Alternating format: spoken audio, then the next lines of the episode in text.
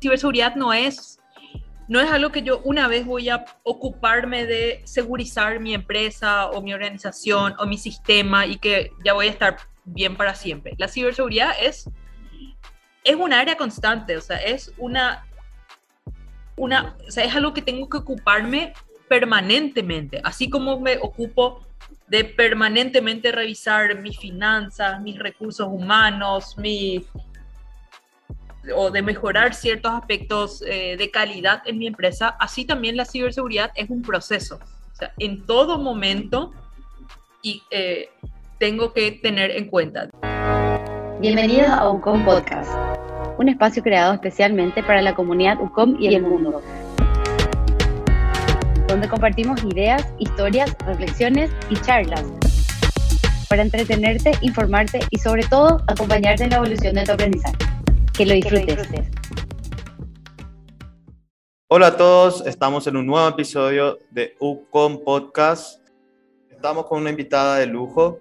Ella se llama Gabriela Ratti, es experta en ciberseguridad y le contamos un poquito más. Ahora mismo es directora general de ciberseguridad y protección de la información en el MITIC también se formalizó como ingeniera electrónica en la Facultad de Ingeniería de la Universidad Nacional de Asunción, tiene un máster en ciberseguridad, tiene una especialización en peritaje informático e informática forense.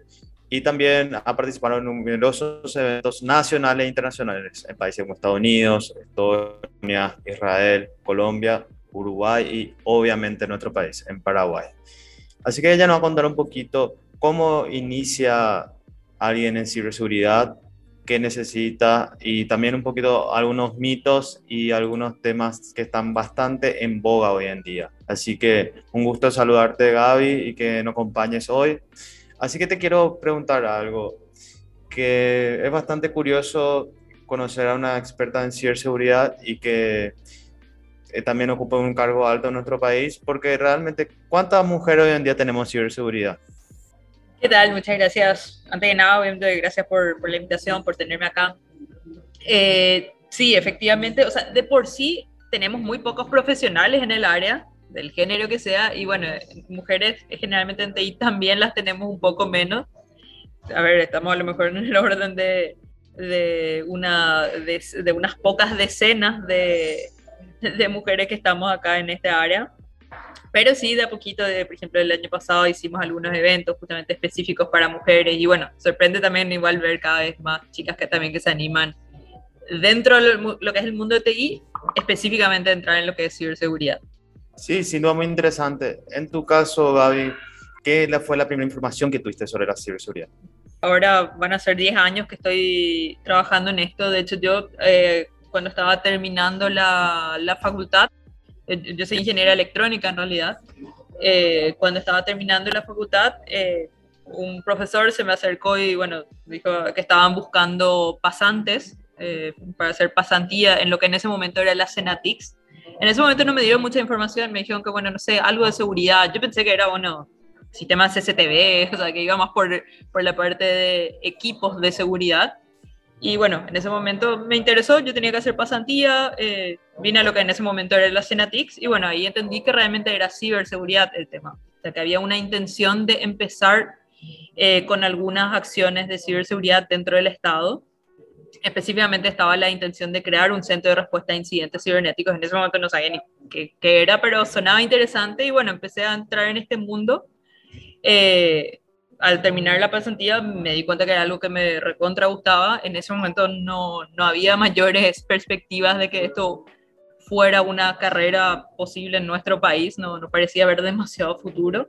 Pero, pero bueno, así empecé y, y por suerte eh, me animé también, creo, a, a, continuar este camino, que hoy en día me doy cuenta, primero que hay más potencial de que creíamos, eh, hay personas que hace tiempo están en esto, ya sea eh, calladitos en sus empresas trabajando o, que están eh, trabajando detrás en una organización a cargo del área de seguridad, por más que a lo mejor no, no se le da la visibilidad, pero realmente tenemos más potencial a veces del que creemos. Y bueno, sobre todo también que con, en, estos últimos tiempos, o sea, también un poco a lo mejor de la mano de todas estas acciones, también creo que hay una mayor conciencia, primero porque los, los ataques ocurren y son cada vez más visibles y cada vez afectan más a organizaciones que a lo mejor antes no se preocupaban o ocupaban tanto de esto. Entonces, bueno, hoy en día yo sí eh, estoy plenamente convencida que es una profesión sumamente viable en, en nuestro país. tenemos una, sí, es cierto, pocos profesionales, pero los tenemos. Después, bueno, después decidí eh, ya eh, especializarme en esto, hacer una maestría, eh, cursos, y bueno, ahora ya, ya son realmente 10 años que estoy de lleno en esta, en esta profesión, en esta área.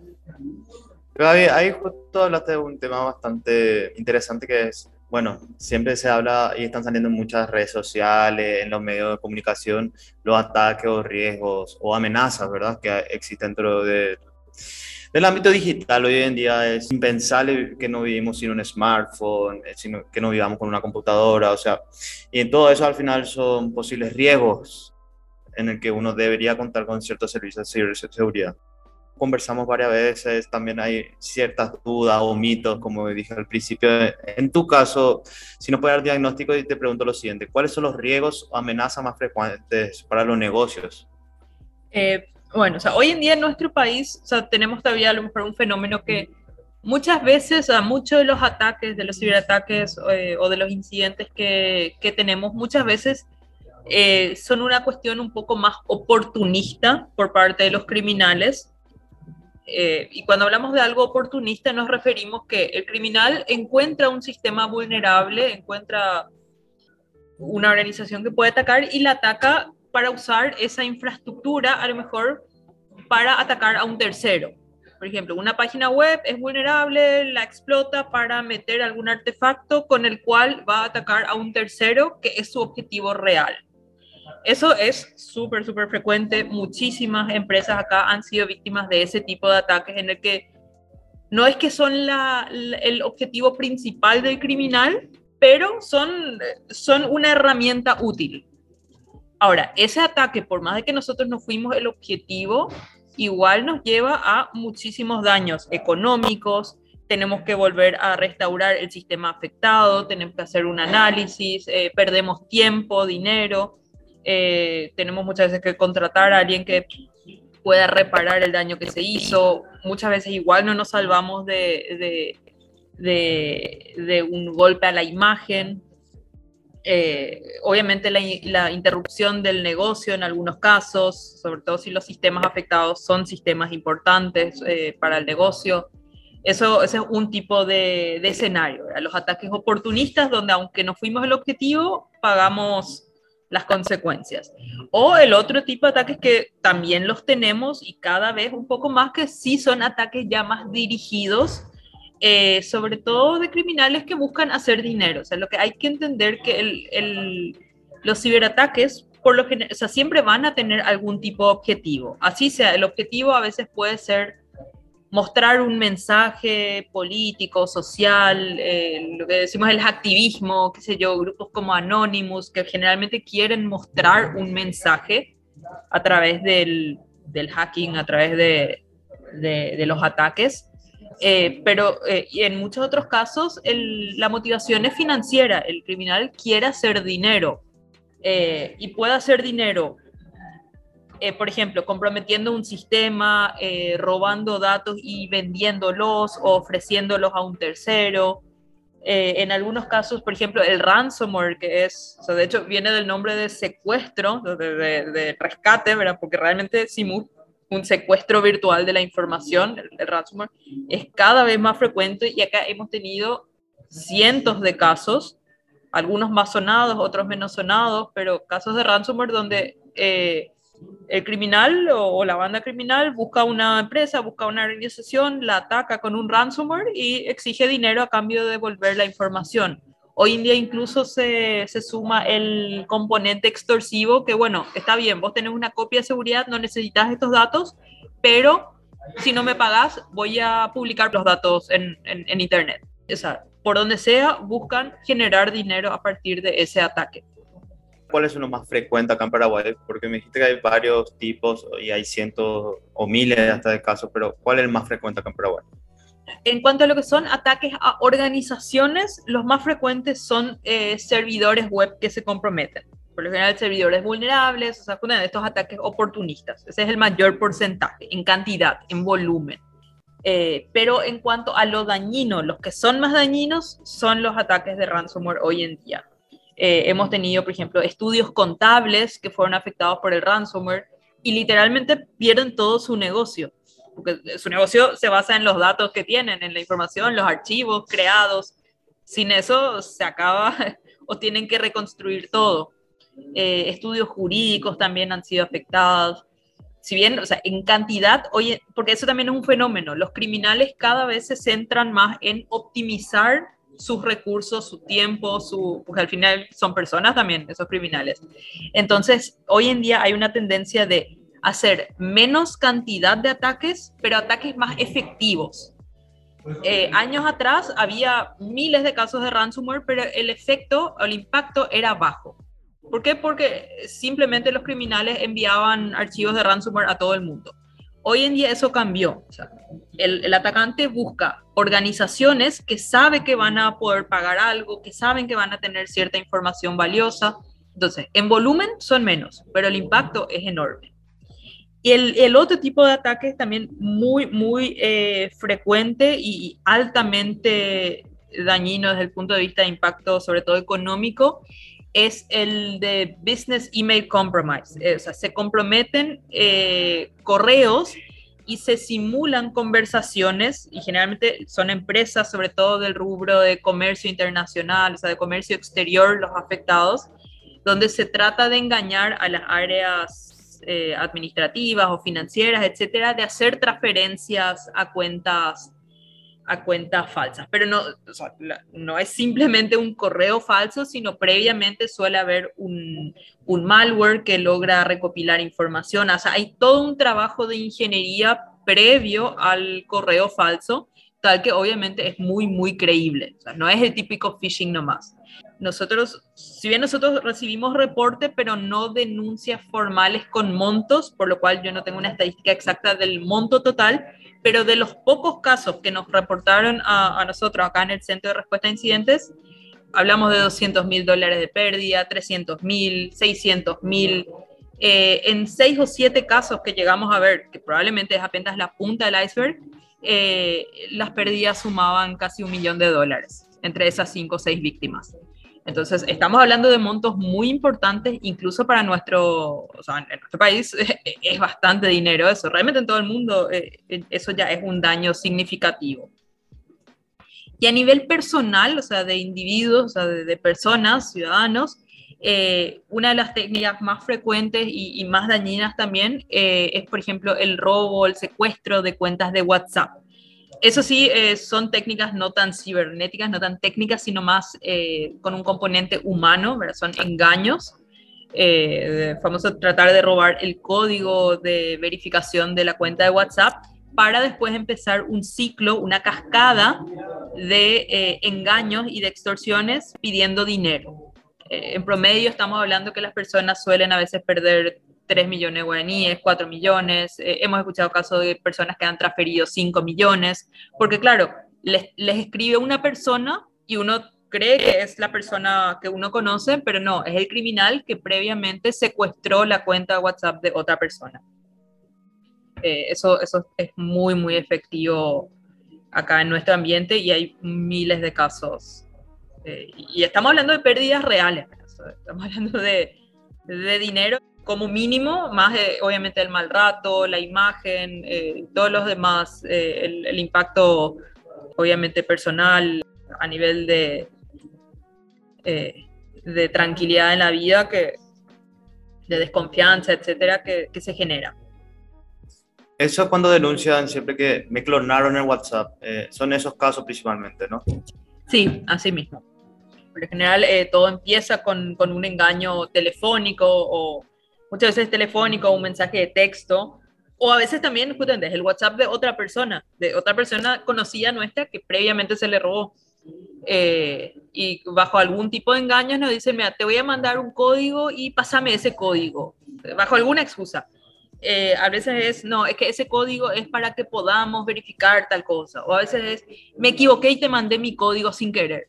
Y uno le pasa, uno recibe un código por mensaje de texto, pero ese código es en realidad el código de verificación que WhatsApp nos está mandando. Si nosotros revelamos ese código, automáticamente quien tenga ese código puede secuestrarnos nuestra cuenta.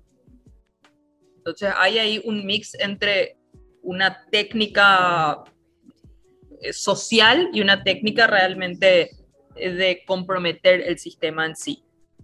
Muy interesante sin duda profundizar sobre, bueno, es un mal bastante común, uno escucha testimonios frecuentemente sobre la clonación, pero también te quiero preguntar un tema en que mencionaste antes, que el malware y el phishing. Principalmente, ¿cuáles son las diferencias entre los dos y por qué habría que tener pero hay que tener en cuenta que eh, el malware, el phishing, o sea, el ransomware, o sea, todo esto que estamos mencionando, obviamente son técnicas y son herramientas que el, criminal va a combinar de acuerdo a cómo le convenga.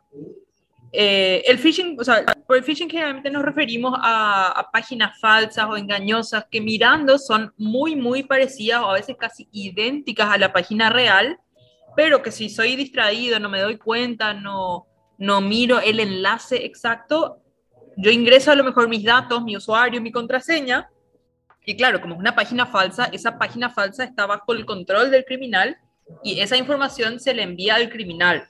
Supongamos que es una página falsa de Google, eh, pero de Gmail. Yo pongo mi usuario y mi contraseña de Gmail. Esa mi contraseña se le va a estar enviando al criminal. Entonces no importa si mi contraseña es difícil, es segura, es yo le estoy enviando, yo le estoy básicamente proporcionando mi contraseña al criminal. Eso nos referimos al phishing. Viene un poco del término de, de pescar, de pescar a la persona distraída. Muchas veces, eh, ahora, a veces esos casos son un poco básicos y toscos, pero hay veces que están muy, muy bien elaborados y, y hay ataques súper sofisticados que empezaron con un caso de phishing como inicio, como punto de partida. Eh, ahora, el malware en sí, obviamente, es una herramienta que el criminal tiene que, con la que, busca implantar o infectar ya sea una PC, un teléfono, etcétera, para poder hacer algún tipo de acción. Ya sea para poder eh, capturar el teclado, por ejemplo, lo que estoy tipeando, eso viene a ser un keylogger, es un tipo de malware o por ejemplo para, en algunos casos de un software de acceso remoto que le permite lo que yo hago, lo que tengo en mi PC, en, eh, al mismo tiempo el atacante puede ver, puede ejecutar comandos. O sea, es un término bien genérico, o sea, es cualquier tipo de software malicioso que el atacante busca implantar en la víctima para algún tipo de objetivo. Pero nuevamente, recordemos que siempre hay un objetivo detrás. Depende mucho, o sea, el, el, el malware va a depender de, de eso. O sea, no es que el, a veces eh, eh, hay algunos malware que son, por ejemplo, para construir una botnet, para construir un ejército de máquinas comprometidas con las que el día de mañana el atacante puede usarlas para generar una denegación de servicio a un tercero, por ejemplo. Uno dice, bueno, ¿qué le puede interesar a un criminal en mi computadora?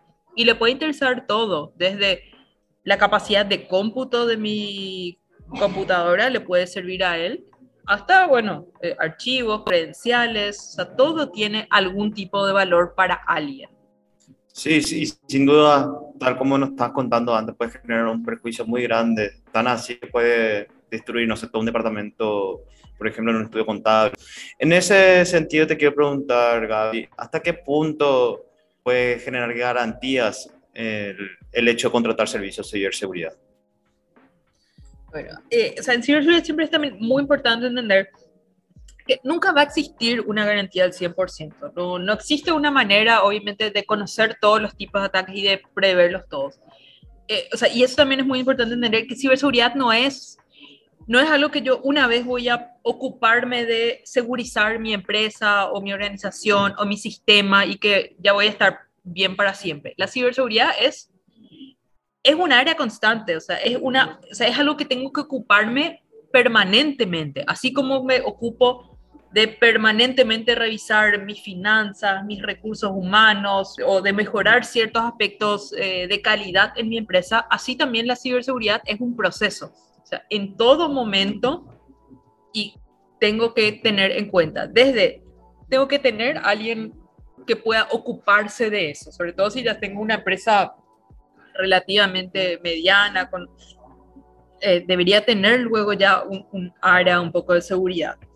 Ahora, por eso, bueno, eh, está bueno mencionar lo de servicios de seguridad, porque muchas veces también se piensa que ciberseguridad es cuestión de, de tener antivirus, de tener un firewall, de tener IPS, un SIEM, o sea, tecnología, para tener herramientas de hardware o de software y muchas veces realmente no es eso nomás. O sea, las herramientas están, pero las herramientas tienen que ser utilizadas por personas, por analistas. O sea, no me sirve nada, por ejemplo, tener un IDS IPS, que es un tipo de tecnología de protección, no me sirve nada tener eso si yo no tengo a alguien que va a estar configurando, que va a estar monitoreando, que va a estar eh, revisando las reglas, que va a estar actualizando la ciberseguridad tiene que ser una estrategia de negocio.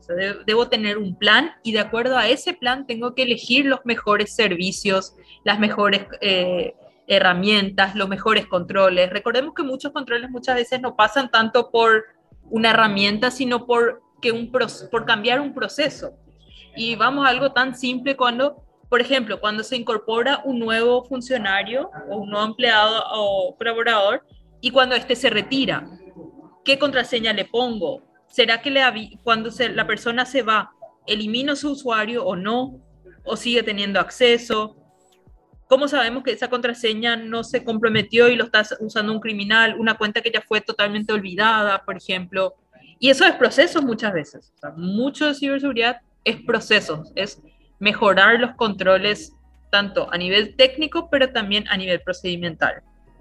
Y bueno, garantías no la va a haber, pero sí obviamente es posible hacerle la vida más difícil al, criminal. O sea, cuando hablamos de ciberseguridad muchas veces es eso es lo que buscamos, que los controles sean tal que al atacante le sea mucho más difícil tener un ataque exitoso. Cuando hablamos de un ataque exitoso estamos hablando no de comprometer un sistema, o sea, un sistema se puede comprometer. Lo importante es que ese compromiso no sea dañino para mis operaciones, para mi negocio, para las personas. Y sobre todo que si llega a ocurrir un ataque, que yo pueda detectarlo a tiempo, que yo pueda reaccionar de manera temprana. O sea, cuando hablamos de ciberseguridad estamos hablando de todo ese tipo de cuestiones, de ese tipo de servicios, de ese tipo de capacidades, antes que de garantías 100% eh, de que nada va a ocurrir. Las cosas van a ocurrir. Lo importante es poder poder actuar a tiempo y correctamente y poder aprender de lo que nos pasa. De hecho, hay una frase lo que dice que no hay ninguna, solo hay dos tipos de organizaciones, las que sufrieron un ciberataque y las que sufrieron pero no saben que fueron víctimas de un ataque. O sea, todos, todas las organizaciones somos eh, víctimas de ciberataque. Lo importante es saber aprender de ellos y que el impacto sea mínimo. Tal como mencionaste, Gaby, hay distintos tipos de empresas con distintos volúmenes de datos, distintos tipos de operaciones. Entonces, para entender un poquito más de ciberseguridad, ¿qué tipo de servicios pueden, pueden encontrarse en esta área? Bueno, hoy en día tenemos desde empresas que brindan, por ejemplo, consultorías, eh, y entre las consultorías, por ejemplo, una de las principales, para una empresa que está empezando, una organización que está empezando a ocuparse por la seguridad, algo que puede ser de mucho beneficio son, por ejemplo, los, los diagnósticos. hay empresas que se especializan en hacer un diagnóstico excelente de dónde estoy parado, qué me falta, cuáles son los riesgos que me afectan, qué tenés, qué no tenés. Porque también vemos muchas veces que justamente como una organización no sabe mucho del tema, tiene, entonces empieza a comprar soluciones, empieza a comprar herramientas, empieza a gastar por todos lados pero al final eso realmente no le sirve porque no es lo que necesitaba. Entonces, esas, esos diagnósticos de verdad son bastante eh, beneficiosos y obviamente esos, esos diagnósticos tienen que ser hechos por personas que saben del tema. Entonces, eh, eso siempre puede ser una buena inversión. Luego tenemos también, bueno, servicios eh, de, de, herramientas, de soluciones. Hoy en día eso también es una tendencia, muchas de las herramientas de seguridad vienen en un modelo de, de suscripción ya como servicio, porque la, seguridad no viene tanto por el lado del hardware, del appliance, sino de quién lo va a mantener, quién lo va a configurar, quién va a monitorear los eventos que esos, esas soluciones brindan. Entonces, hoy en día hay empresas que se dedican a eso de manera integral, o sea, brindan la solución ya, pero como un servicio. Por ejemplo, en lo que es manejo de identidades. eh, accesos, usuarios, contraseñas, alta, baja. Eh, cuando una persona se va, eso por ejemplo es todo un mundo, una organización que ya tiene 25 personas o más, eso se vuelve inmanejable si es que no tenemos ya una, una herramienta o una solución automatizada. Ahora, lo bueno también es que hoy en día existen muchísimas soluciones eh, open source o, eh, sin costo de licencia, pero obviamente hay que recordar, la herramienta ahí es lo de menos. Sí, puede haber una herramienta gratuita, pero alguien tiene que configurar, implementar, eh, personalizar, mantener. Entonces, muchas veces cuando compramos una licencia, realmente es eso lo que estamos pagando cuando no estamos comprando la licencia, entonces tenemos que pagar el servicio. O sea, alguna, porque al final son, son personas, son horas hombre que hay que dedicar a esas tareas. Eh, y bueno, después tenemos otros tipos de servicios ya más avanzados, como por ejemplo los servicios de, de, pruebas de penetración, que pueden ser pruebas que se hacen, por ejemplo, una página web. Yo tengo una página web y yo quiero saber si si tiene vulnerabilidades, si tiene fallas, si hay algo que puedo mejorar, qué puede hacer un atacante si llega a comprometer mi, mi sistema. Y bueno, hoy en día hay empresas que se dedican a realizar pruebas, ponerse en la piel de un atacante y tratar de atacar la página y después darnos un informe, bueno, esto es lo que encontramos, esto es lo que está mal, esto hay que mejorar. Y también hay pruebas de penetración o, de simulación de ataques a toda la organización. Porque una cosa es un sistema. Mi sistema puede tener tal o cual sistema, pero eh, yo quiero también simular, bueno, ¿qué pasa si a mi organización le entra un ransomware? Entonces, bueno, hay servicios profesionales de simular un ataque de ransomware y ver cómo reacciona la organización, tanto técnica como organizacionalmente. Obviamente, eso sí, ya son servicios que requieren un poco más de madurez. Si yo soy una empresa que nunca hizo nada al respecto, si nunca me ocupé de la seguridad, probablemente ese tipo de servicios a lo mejor no, no, vamos a poder aprovecharlo, porque claro, van a encontrar miles de problemas porque ni lo básico todavía no hicimos. Entonces, es una cuestión también de, de, de ir gradualmente. O sea, eso también es muy importante para un proveedor de servicios, el poder analizar también qué tipo de servicio es la que requiere esa empresa según el estadio, o sea, la fase de madurez en la que está el cliente. Para alguien que esté escuchando del otro lado del podcast y seguro se preguntará, tiene una empresa o incluso a nivel personal y dice, tengo la duda de realmente si esto es para mí o no. Creo que sería más fácil responder cuándo no es necesario contratar los servicios. Entonces te pregunto, Gaby, ¿Cuándo crees que esa persona o en qué casos cree que realmente no es necesario contratar servicios de ciberseguridad? Mm. Bueno, o sea, lo, que hay que entender es que por más de que contratemos un servicio de seguridad o de, apoyo a nuestra estrategia de ciberseguridad, la ciberseguridad en realidad es algo de la empresa. Yo nunca voy a poder delegar esa responsabilidad. Eh, y de verdad, vamos a suponer una, incluso una, un emprendimiento unipersonal, un, un creador de contenidos digitales en redes sociales, famoso el influencer. Sí, muchas veces una persona y un equipo de poquitas personas que le ayudan. Algunos incluso empiezan ellos solos, con su cuenta, con su Instagram, con su canal de YouTube, o sea, con un único activo. Y aún así, esa una única persona también necesita ocuparse de la seguridad. Eh, obviamente a lo mejor no va a requerir los mismos servicios que una empresa grande, pero sí tiene que ocuparse de mínimamente configurar de manera segura su cuenta, por ejemplo, porque su cuenta es su negocio. Eh, un tipo de ataque muy frecuente que vemos cada vez, por ejemplo, es eso. Eh, gente con muchísimos seguidores en redes sociales, pero que viven de eso, o sea, que literalmente su negocio es eso, que un criminal les roba su cuenta y por ende le roba todo su negocio y ocurre con algo tan simple como que le engañó y le mandó un enlace eh, de phishing, una página falsa y cayó y puso su contraseña, o porque su contraseña era fácil. O sea, desde ese momento, o sea, desde el momento que tenemos una cuenta en Internet, tenemos que ocuparnos de, aunque sea mínimamente, configurar de manera correcta. Y obviamente ahí va a depender también mucho, o sea, si yo soy una persona que medianamente me manejo bien con la tecnología, que sé investigar, sé googlear, me gusta investigar las configuraciones, capaz que uno pueda hacerlo solo. Lo que no puede pasar es que nadie se ocupe de eso.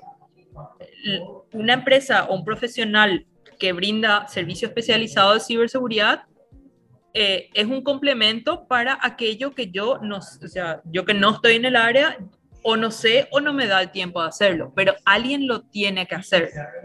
Eh, por ejemplo, desde configurar autenticación doble factor, hoy en día también eh, o sea, cada vez también hay más documentación orientada a los usuarios, tal que los usuarios que no saben tanto de esto, porque obviamente hay gente que está en totalmente otro mundo, en otras profesiones, en otras especialidades, y que no tiene por qué saber todos estos detalles.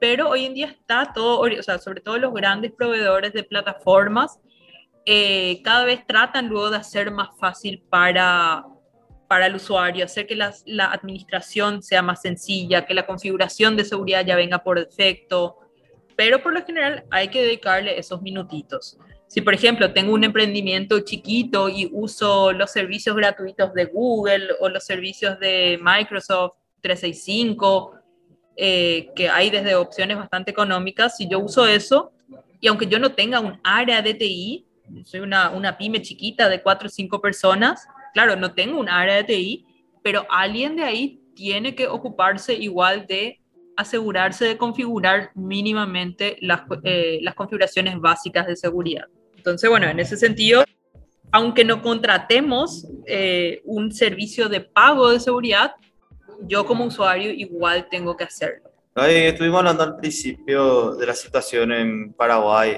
y en tu caso también de que no contaste había poca mujer en Sin embargo, hay algunos artículos, la otra vez el libro de Comtie que decía que es una carrera que va a crecer 253% en los próximos años. Eh, habla de los próximos 10 años.